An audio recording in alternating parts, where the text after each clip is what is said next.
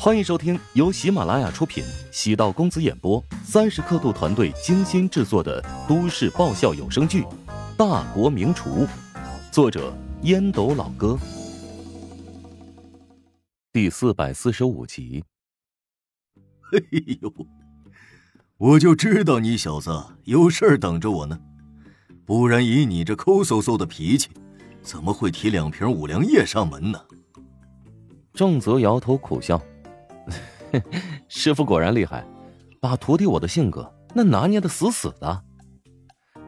呃，那您猜猜，我因为什么事情想求您帮忙？正则蹙眉扫了一眼乔治，自己这个徒弟年龄不大，但精明似鬼。哎呀，我没猜错的话，你是想让我介绍主厨吧？你的新食堂即将要召开了。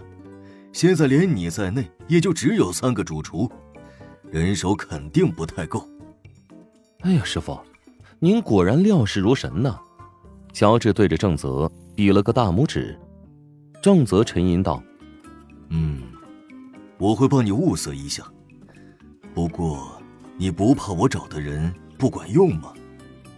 之前您给引荐沈贤，已经说明您的伯乐才能啊，所以呢。”我才敢请您帮忙。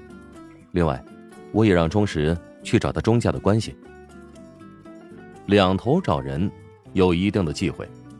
此事对郑泽没有隐瞒，否则以后被他知晓，反而会让他不高兴。郑泽的心胸比较开阔，颔首道：“你的食堂啊，以淮南菜为根基。如果他能找到的还是淮南厨师，肯定更为妥当。”你放心吧，此事我记在心上了，最多三五天便能给你答复。我就提前谢谢师傅了。还有事要交代，你跟我来。郑泽朝乔治招了招手，乔治跟着郑泽来到后院。郑泽打开了一扇门，又朝里走，打开第二扇门。乔治眼睛一亮，屋内摆放着上百套刀具。一个好厨师啊，必须要有一套好刀。入了我正门当师傅的，肯定要给你送一套装备。你随便试试，看中了哪一套，尽管拿走。没想到还有这个惊喜。早就听别人说过，郑泽是一个对刀具颇为讲究的厨师。每个厨师都需要一套顺手的刀具。其实乔治现在用的刀已经用习惯了。如果让他突然使用其他刀具，会有些不太适应。在房间绕了一圈，目光落在一组刀具上，我就选它了。郑泽眼皮跳了跳：“你都不试试手感，便确定了？我呢，更注意眼缘。”财迷。郑泽暗骂了一句：“乔治选择的这套刀具，百套刀具之中，当之无愧。”最靓的仔，不是最锋利的，也不是最趁手的，但绝对是最贵的。刀柄镶金，还缀着拇指大小的宝石。这是郑泽当年为马来西亚顶级富豪烹制了一顿孔府宴。那个马来西亚富豪为了答谢一个鲁省客户，结果客户吃了家乡菜，赞不绝口，立即签署了合作协议。为了表达谢意。那个顶级富豪也特地找了一个有名的工匠，给他定制打造了一套中式刀具。有懂行的人估过这套刀具，至少价值十多万华夏币。乔治也是个狠人呢，不挑最好，专挑最贵。不过话一出口，郑泽倒也没有犹豫，将那套刀收到盒内，递给了乔治。乔治笑着感谢道。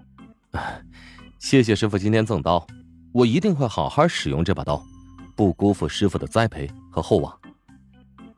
乔治笑容里藏着的，并不是对自己的尊敬，而是赚了大便宜的得逞。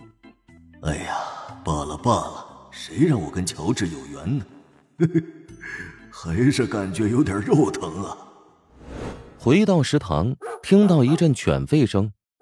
乔治皱了皱眉，顺着声音方向寻过去，只见小米正在追逐一只兔子，周冲在旁边傻笑。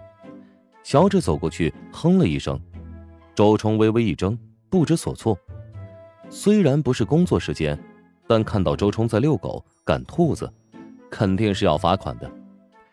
这个月至少两百块钱没有了。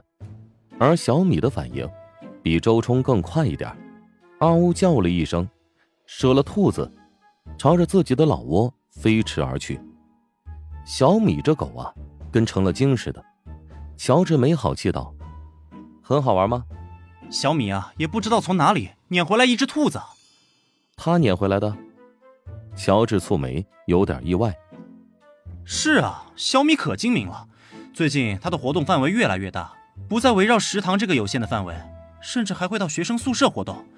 估计这只兔子呀，原本是哪个学生养的，宿舍严禁饲养宠物，然后啊，就将兔子给散养，正好被小米碰上了，便撵回来了。周冲有模有样的分析推理，乔治没好气道：“搞得你是小米肚子里的蛔虫似的。”那兔子咋办啊？周冲望着角落里瑟瑟发抖的兔子，轻声问道。